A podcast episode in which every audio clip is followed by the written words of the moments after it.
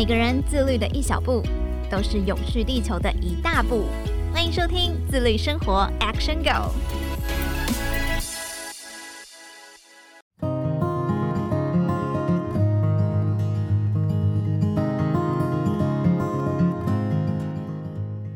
各位听众朋友，大家好，欢迎收听自律生活 Action Girl，我是怡璇。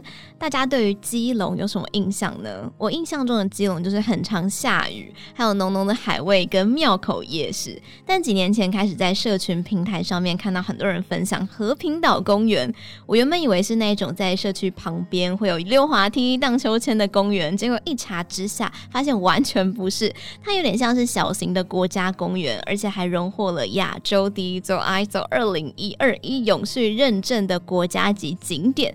如果有人还没有听过和平岛公园，那我说海角乐园，大家应该会有一点点印象。和平岛公园前身其实就是海角公园。今天我们特别荣幸的邀请到了土生土长的基隆人，红月国际总经理，也是和平岛公园的创办人黄伟杰阿杰，来跟大家分享他们是如何来翻转海角乐园，推动基隆的永续旅游。欢迎阿杰。一轩好，各位线上的听众大家好，我是和平岛阿杰。阿杰算是旅游出身的人，大学念了观光系，而在大学时期就开始带团出游，等到毕业之后是全职在做这件事情。这个导游领队的工作，其实听起来让大家是蛮羡慕的，感觉好像可以到处去玩，能够实现环游世界的梦想。但是什么样的原因让阿杰想要返乡回到基隆呢？就跟怡璇说的一样，之前是读文化大学的观光系，所以我在大二的时候，其实就在有进入一个社团，叫做大地领队群。所以我们从那个社团开始，其实就踏入这个旅游跟观光，就是我们这几年就是在这个领域里面发展。在大学的这两年多的带团经验里面，我看了台湾各地，因为我是做国旅的，嗯，我们台湾各地从上山下海，每一个的景点。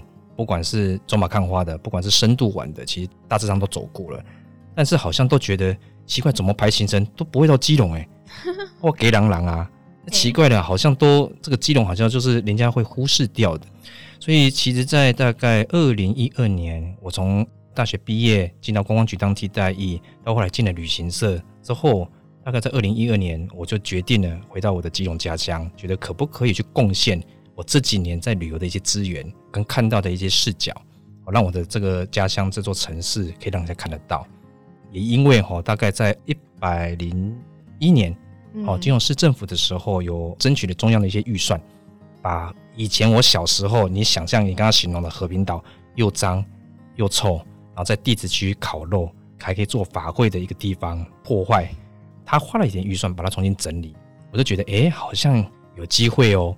那时候在旅行社，其实我只是做英镑的，我从国旅做到英镑。嗯、其实我做了很多大陆啊、港澳、新马的人来到台湾，都会去一个景点，不知道以前知不知道？百分之九十五都会去的野柳。对，百分之九十到九十五都会去野柳。但你有没有发现，野柳的地质景观跟和平岛地质公园很像？海蚀景观。对，它其实是属于同一个大疗程。我就想有没有机会，既然有这么多人会去野柳。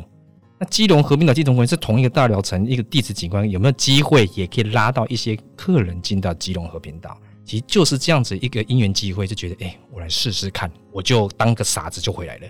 不过我还蛮好奇的，因为刚刚阿杰就讲说，其实基隆的和平岛公园的景观跟野柳非常像，但是野柳其实算是大家来到台北都会去的地方。那为什么以前大家都不会去到基隆这个地方呢？野柳哈，以前你知道哈，最高峰的时候一年有多少人去吗？给你猜一个数字，一百万。不止。哦，再来。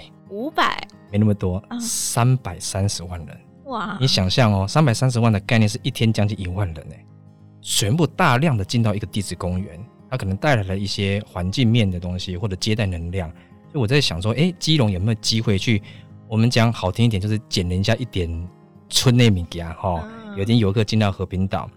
所以其实我在大概十年前吧，有人都会问我说：“哎，你你你觉得你的城市，你你的看法是怎么样？”我都会形容一个东西，我说它是很 blue 的一座城市，夜楼忧郁，很忧郁，下雨落雨嘛，你就让你不舒服、忧郁。但是它也是过门而不入 哦，因为你知道以前我们排国旅行程哦，你去东北角宜兰没有雪隧的时候，你会不会经过基隆？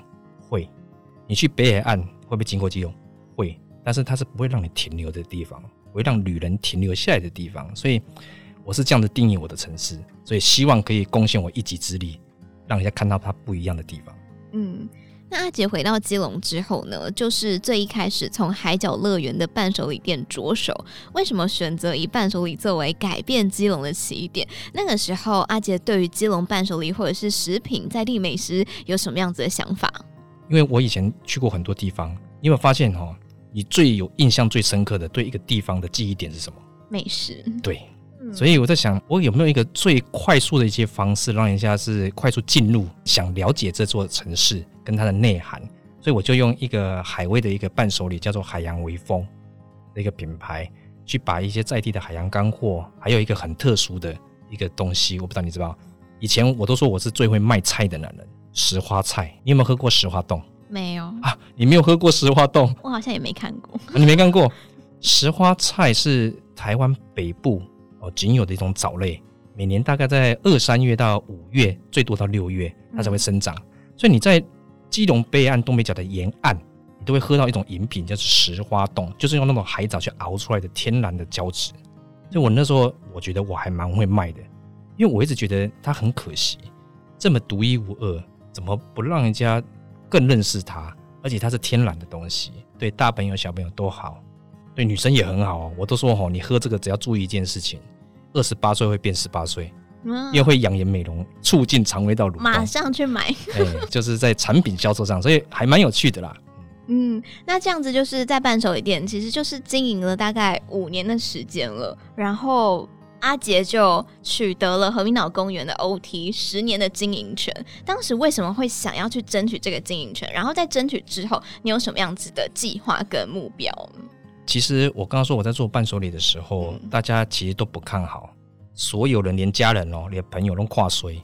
你想象哦，因为我们在海边，迈入冬天了，对不对？对、啊。谁冬天来海边啊？不会啊。而且还要买门票才进来买伴手礼耶，所有人都觉得你是疯了吗？但其实我已经很清楚，因为我不是说我以前在旅行社，我有在观光局过嘛，所以我其实我有累积了一些境外旅游业的一些资源，所以我知道我的客人在哪里。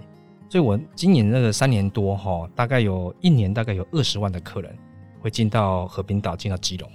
但是，我也相对的看到一些问题。我那时候只是一个四十平的一个伴手礼业者，我找了这么多的客人进来到和平岛，但是因为和平岛你知道路幅很小，街道巷弄很小，对，停车场又不足，所以每次我的游览车哈都会清空那个巷弄的雨遮，天际线堵车塞车。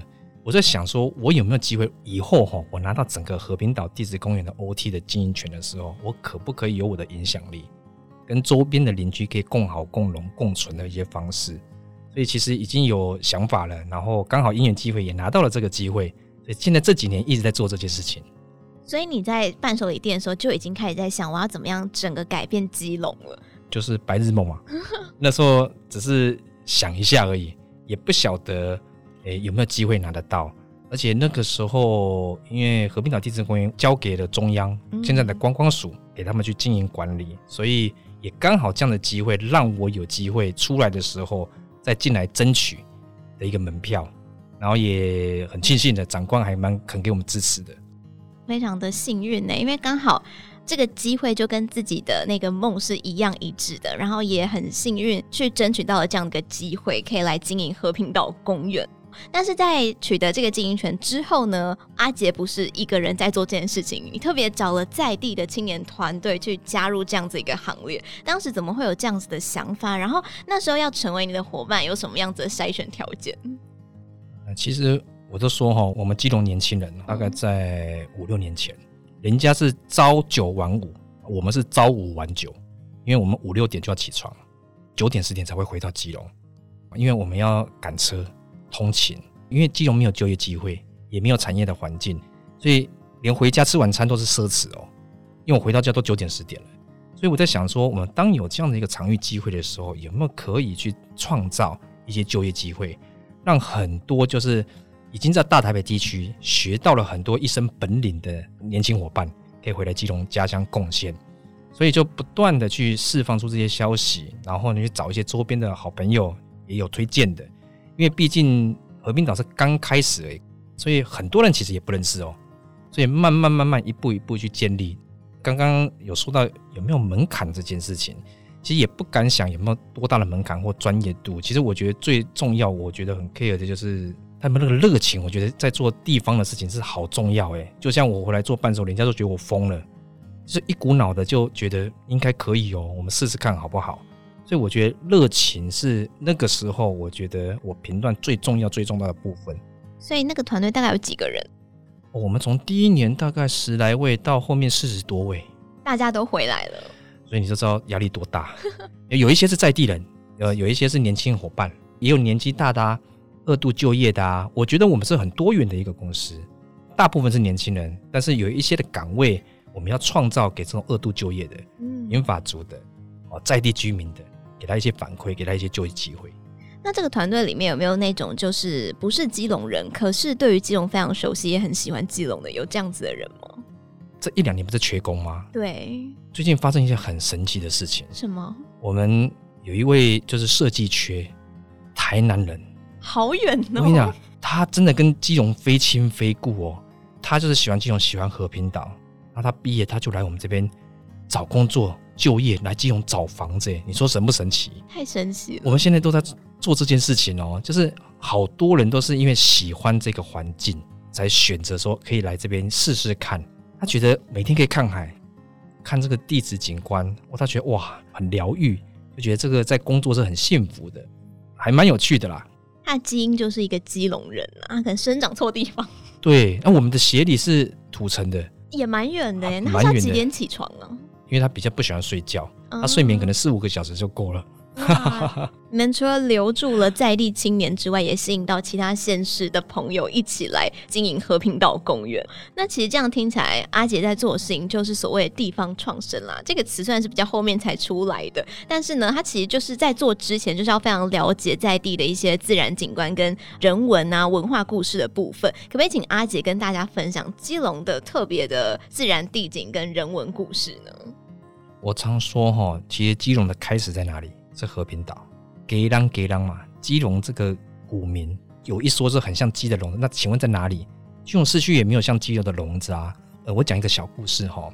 从中国的闽南沿海到大航海时期，十六、十七世纪开始，所以要往东北亚做贸易的时候，这些航海的人都会顺着黑潮航线，他会去找地标，去标注在他的地图上面，看到什么，我知道黑潮航线到了，他就会往那边做贸易。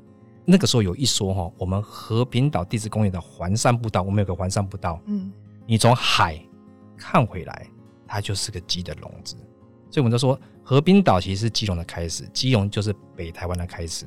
你知道一六二六年第一个有西方人足迹，那个时候就是从和平岛登陆的西班牙人，对，一六四二年是荷兰人，都是从和平岛哦，哦，所以其实在二零二六年就是我们北台湾的四百年。有一说就是南安平北社寮，嘿，社寮哈，社寮就是和平岛的旧名，叫做社寮岛。而且它还有更早的，就是原住民，包括和平岛上这几年金融市政府哈有去做一个考古，所以我们在岛上挖出来一个以前西班牙人盖的古教堂的遗址遗构，在岛上可以看得到的。预计在这几年之后会弄个解说中心，所以那是很酷的事情。所以我们这个文化的脉络。其实是非常精彩，地质就不用讲了。我们地质是两千三百多万年形成的，不断的冲刷，不断的有抬升，然后地质的一些差异、风化、海蚀，造成很多像豆腐岩、蕈状岩，然后各个奇形怪岩。所以你来岛上可以哇，很多很多的故事都可以介绍。嗯，你最近有没有看一个我们也叫神剧？有没有叫做《八尺门的辩护人》？贝丘门哈，就是和平岛的门口。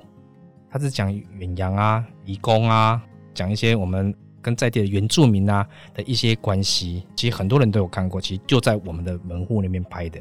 啊，八尺门呢，就是指很狭窄的水道。和平岛以前是台湾最近的离岛哦。为什么它现在不是离岛？因为它有一座七十五公尺的第一座跨海大桥，把本岛跟离岛连接在一起了。如果很多的人没有来过和平岛，他在学，哎，要不要坐船？真的，真的，很多人都这样想。没有来过的说，哎，那我要不要坐船去和平岛啊？它真的就是台湾最近的离岛。你只要一过桥，你就知道哇，到了一个台湾最近的离岛，有好多好有趣的事情跟体验。那如果今天就是我们要去这个基隆，阿杰会怎么样推荐我们要怎么样去观光这个基隆这一块呢？我以前做旅行社哦，只会去两个地方，一个是庙口，一个是中正公园，没了。现在的基隆，我跟你说哈，你玩二十四小时都不够。假设你从金融市区，你可以到我们的现在的国门广场，你可以坐船坐到和平岛正滨下了以后，就可以去步行整个和平岛跟正滨。现在不是有彩色屋吗？有很多很棒的一些餐厅，拍个照，八尺门的一些故事，跟阿根纳造船厂，到和平岛刚刚说的历史背景，白天就很充实了。到了晚上的时候，你回到市区，基隆是全台湾咖啡店密集度最高的城市。刚我们听到了很多关于基隆的人文故事以及在地的自然景观，很好奇的是，阿杰是怎么样来结合基隆的景观跟文化，来推动和平岛公园的永续旅游，甚至带动整个基隆的地方创生的？其实人家在说永续嘛，我先讲旅游好了。其实旅游就是体验他人的生活，体验一个地方的一个生活模式。而永续旅游，我觉得就是在选择他旅游的方式。以前我在做旅游业都比较走马看花，所以人家不是说啊去景区又贵又难吃，好像大家以前都这样想的，对不对？人家还会讲说上车睡觉，下车尿尿，对。尤其那时候你知道陆客开放的时候，那也是讲的很难听，你知道吗？吃的比猪差，跑得比马快，起得比鸡早。大陆人是富台观光的形容词是这样哦，确实哦，真的就是让人家觉得这个不是真正的台湾。所以，其实我们这几年很努力的，找回和平岛应该有的样子。所以，把一些闲物设施，包括以前你要拿渔网，是不是家长一定带小朋友拿渔网进来捞鱼？拍谢，你现在拿渔网，你在门口就被我拦截。回去的时候再来，为什么你不要去干扰生态？我们很多的一些闲物设施，我们都把它汰除掉。重点那边不是什么人工建物，而是学习跟环境相处。所以，我们这几年透过了这个环境跟生态设计，好多好多的体验设计，是带着你进到潮间带，带着你去认识地质区，带着你去认知这个大自然的力量。所以，我们是透过这种环境的方式来做环境教育的体验跟设计。但是我常讲，我们不是在做环境教育，而是环境在教育我们。所以，其实连我都一直在学习哦。所以，不是什么行销啊什么的，我觉得都不是重点。怎么跟这个环境的共处，我觉得是最难最难的。所以这永续旅游，我觉得都还是进行中。所以我们拿了一些国际的一些标章，标章不是为了拿标章而标章，而是透过我我视为管理工具，像 ISO 它就是一个国际标准的管理工具，让我公司治理上面的内部可以有个依循的 PDCA 的原则。像我今年年初拿到绿色旅行标章，荷兰发的 GTS 绿色旅行标章，我是基隆备案目前唯一的一个单位二星认证。那我希望 ISO 一个大的东西，我已经有个框架了。我希望有个细则，也就是监测。所以，我现在能源共管、废弃物管理，哎、欸，奇怪，景区做到这样子，你好像也觉得怪怪的。对。但是这些都是外人不会知道，游客也不会知道。但我觉得我们应该自身要先做起，你才可以讲永续旅游这件事情。嗯。如果你能源不控管，如果你废弃物乱丢弃，你还讲什么永续旅游？所以，其实我们在你看不到的一些事情上，我们都是很默默的在做。你看得到的，就是现在台面上我们做了好多好多的体验设计，包括我举例好了，以前小时候你来和平岛玩水，你会带什么？瓶瓶罐罐，对，一次性的塑料，洗头发、洗脸、洗身体，对不对？对。然后内容物会不会污染海洋，也是问号。我现在呢，在游客中心一楼哦，我们做一个 Little Waste 的一个区域，无包装商店，就是跟在地的手工皂达人打造十克一个的手工皂，然后做循环经济哦，我把三楼的咖啡厅的一些咖啡渣。融入到手工皂，我把煮完石花冻的石花菜渣融入到手工皂，有不同种。那、啊、为什么用十克一颗？因为从头洗到脚，刚好零废弃。哇，这算过的。对，然后内容物又是环保的，不会污染海洋。我想做一件事情，影响一个人是一个。你以后来玩水，你什么都不用带，就是减少那些一次性然后做塑料的东西。所以其实我们这都是只是一点一点、一滴一滴去把它累积起来的，让人家认识我们，这是我们的核心价值。这个听起来也是非常的方便，因为我们出去玩的话，我们就是希望可以轻轻松松的出门，然后快快乐乐的回家。而且就是听完阿杰这样讲之后呢，就会觉得说这样子的体验感觉更可以了解在地文化，不会像是我就是看看，然后拍拍照，回去之后过了一两年，诶，我有去过这个地方吗？我忘记了。但是其实我有发现说，其实阿杰不是只有带动经营整个和平岛公园，你连带整个基隆其他地方好像都一起拉进来了。我的目标啦，我的论述是希望我可以打造一个平台。我先讲我和平岛地质公园好了，我的角色就是我游客中心一楼有一个选物店，集结了基隆还有台湾有一些各地方的一些永续的一些选物的概念的品相进来到和平岛。我也让基隆有一些很不错的产品跟设计师，让他有个平台让人家看得到。所以其实我们先打造这件事情。以选物这个概念去做个平台。第二个，我在二零二零年的时候，我也成立一个基隆市水巷内产业发展协会。为什么叫水巷内？你知道吗？行啊来。对，然后水巷就是港的拆解哦，对吧？基隆是依港而生的城市，所以水巷内产业发展协会就是水巷是港，巷内的行啊来。为什么要叫行啊来？因为我们集结了各个领域。刚才我不是说陆续在返乡吗？对，我觉得基隆最大改变就是这几年好多年轻人回来了。但是不能像我以前还在单打独斗，以前我是没有人可以跟我一起做团体战，所以这么多人回来，我可不可以做一个平台，把大家召集在一起？所以在二零二零年的七月，我们成立了一个水巷内的产业发展协会，把大家召集在一起。然后我们在这几年推了一个很好玩的事情，一个 Like It，叫顶阿卡。顶阿卡，顶阿卡就是骑楼嘛。嗯、哦，对。下雨，基隆最多骑楼啊，因为下雨嘛。那为什么我们咖是用咖啡的咖？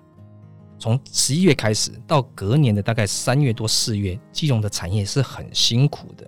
为什么？下雨。基隆不像宜兰，不像金山万里有温泉啊，那怎么办？所以我们就把这个劣势哈，想办法创造让人家出来的理由。怎么做呢？我们就用一个 Like It 叫顶阿卡去串基隆的雨量侦测站。今天下小雨，我们有集结四五十个店家嘛？啊，今天就有不同的优惠。今天如果下大雨，优惠更多。去创造人家雨天出门跟雨天出来消费的理由啊！如果晴天有没有？晴天就没有。所以其实我们集结大家这个平台，其实一直在创造这些有趣好玩的事情，而且是让大家可以在淡季如何创造淡季不淡？我觉得这才是最难最难的。就大家全部都结合在一起，然后一起来推动这个基隆的观光。那以前在旅行社带团，跟现在经营和平岛公园，其实都有点算是观光旅游这一块领域了。那阿杰觉得说，在这两个部分上面，你自己执行上来跟心境上有什么不一样的地方？我觉得旅行社哈，它就是我那个时候啦，我们比较是做那种拼拼凑凑啦，拼拼凑凑是什么？拼拼凑凑是。你知道旅行社我们形容有点类似买空卖空，你知道吗？为什么？因为都不是我的啊，游览车不是我的，饭店不是我的，飞机不是我的，餐厅不是我的，购物店不是我的，导游也可能不是我的，所以我们是把大家整合在一起的一个行业。当然有一些旅行社现在有跨组啦。有买饭店的，哦，有买餐厅的。我现在，所以那个时候，假设我们是这种概念的话，所以我们会想的比较是出街的，也就是哪一个店好像现在的声量比较大，我就往那个好像比较对他们比较有名的，我们就排那个行程，而不会去想到说我带人去到底是要去体验什么东西。那时候都只是说去拍拍照、打打卡，嗯，就是这样子的一个方式，但是。当你回到做一个景区的时候，其实我们做的是很深的。我们不希望你只是来这边走马看花，而是真的你可以获得什么？可能启示也好，疗愈也好，就是有任务的旅行，负责任的旅行。我觉得这这几年我们学到的东西，怎么样让大家在这个旅行的意义上面是有目的的？那个目的可能就是让这个地球，让这个环境可以更好。以前人家都说旅游好像是无烟囱公园，但是其实旅游业的排碳排是很高很高的。所以，我们如何在观光游憩跟生态环境间的平衡这件事情，是我们这几年一直在努力的。以前根本不会去想啊，以前是哪里夯就是往哪里塞。啊，现在不一样哎。我刚刚讲到野柳最高三十百三十万人，你觉得有可能来和平岛吗？岛就成了。为什么我刚说平衡这件事？我觉得这也是永续的真谛啦。你一定要去评估那个油气承载量，你不能大量的游客进来，结果造成这些环境的破坏，所以我们在开放我们的地质管制区，或者我们的快十年没有开的阿拉堡湾，我透过是什么方式？是管理式的开放，就是有一些原则跟条件的。譬如我举例好了，阿拉堡湾封了十年，我怎么开？以前因为有落石，因为浪起来会打到步道上面，我跟他条件一模一样哦，但是我打开了，浪来了，你知道每一天的潮汐表查出来的，每一年我只开放五到九月，没有东北季风，然后每一天我只开放退潮三个小时。啊，每一天我的最上限就是三百人，二十个人要有配一个导览老师，戴安全帽，穿反光背心进去的。然后在二零二年，我更进阶，我做了一条生态石龙步道，请台大老师去算落石如果掉下来的安全距离。重点，石龙步道是什么概念？为什么叫生态石龙步道？因为以前市政府时候有盖一条水泥步道，但是它可能会破坏那个潮间带。我们生态石龙步道是不做地基的，我是用卵石去堆堆堆堆堆堆。堆出一条路，然后再用铁网去把它包起来，所以效果超好。因为银浪面哈，那个浪来会消能，因为有缝嘛。第二个，那个缝生物会穿透。因为这条步道打开了世界秘境阿拉堡湾，我拿到两个国际大奖，一个是亚太旅行协会 PATA 全台湾唯一一个金奖，而且我们不是行销类，我们是永续发展跟社会责任类旅游目的地的金奖。然后在十月又拿到了百大故事奖。全台湾有六个，其中一个就是我们，所以其实我们觉得在投入这边，这就是可能那时候你预期不到的无形价值，那慢慢让人家肯定跟看到，这也是一个国际的旅游趋势。这个真的非常的特别，所以那个阿拉堡湾就是我们也不能自己去，是要申请要预约报名，然后都有那些名额，是，然后是有一个领队来带领大家，对，也同时跟大家去导览当地的一些故事，没错，哇，这样非常的完整，不止看景，还可以听在地人文故事，很棒。那就是距离 OT 案的期限大概还有五年的时间，在未来这几年还会有哪些计划，或者是在这个期限之后？阿姐还有哪一些对于基隆发展的一些想法？其实我们这从去年开始就已经从我们的这个 OT 范围十六公顷的地质公园，一直慢慢去拓展。其实和平岛是六十六公顷哦，整个和平岛一过桥以后是六十六公顷，地质公园就有十六公顷，所以占四分之一。我旁边还有台湾造船厂，还有污水处理厂，还有社区街区。我的后面还有什么？阿拉伯湾的聚落，就是阿密斯。原住民的聚落，所以我去年跟公部门一起合作，我们做个大海文化路径在线的计划。我们把阿密斯从花东移居上来这些聚落，大概将近快一百位，我们把他以前快要遗忘的一些阿密斯的一些文化，他的一些体验，再去把它重现，包括跟头目去做一些射箭，包括像吃那个伊纳靠山吃山，靠海吃海的阿美族美食。其实我们就把它转，然后他们聚落的导览。所以现在其实每个月都有人报名诶。我们希望地质公园是要影响力的，不能只是公园好，因为我们是旅游目的地，需要让周边邻居社区跟我们一起共生共存共荣。我们也跟基隆市政府产发处合作一个拆泰的地方创生计划，把街区的一些指标的店家跟海大的海洋文创系一起来共同劳动，去创造一些想象的东西。所以，其实我后来的五年的计划是，我希望和平岛地质公园可以不能只是十六公顷的这个范围，我必须要去放大到六十六公顷，真的是打造国际永续旅游岛。所以未来哈，你来的时候，你不是开车到我门口，一起走路，你从过桥，你就可以走路看考古现场，靠渔村文化，然后看整个阿美族阿密斯的聚落，看看这个台船以前的街区。再走路到我们的那个和平岛地质公园，其实它就是一个很棒很棒的一个示范区。我们还有一段路要走，因为要劳动社区不是那么容易，需要一点时间。但是起码这五年，我们先建立一件事，建立在地人的认同，我觉得这是最重要的，在地人的信心。所以那时候我们在劳动那个阿美族记录的时候啊，你知道原住民聚落，你用汉人的想法去是不对的。所以，我们今天邀请他们同族的来跟他们讲说，你们也做得到。他是很成功的一个艺术家，然后一定要共创，不是我想要什么，而是你需要什么，我们一起共创出来什么。然后，这就是大家一起的想象，美好，呃，永续旅游的体验。这是可能我是未来五年给自己的一个目标。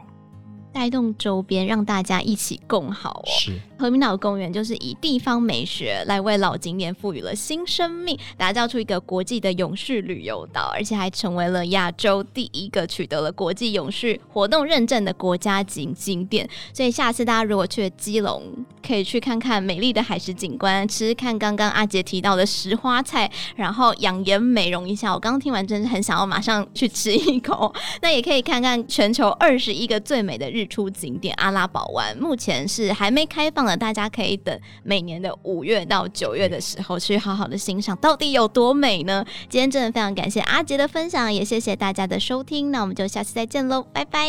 谢谢各位听众，我们就岛上见，我们 chill together，谢谢大家好。我是河滨岛地质公园创办人黄伟杰。我觉得永续其实就是一个选择的过程，这个过程是动态的。人家常说选择比努力更重要，而永续的开始，我觉得就是选择是最关键的。就像以前的河滨岛公园早期，人家可能就是觉得是以观光游憩为主的，但现在的河滨岛公园，我们是以地景的保育开始。到环境教育的推展跟社区连接的地景旅游，希望去追求就是观光油气跟生态环境间的一个平衡。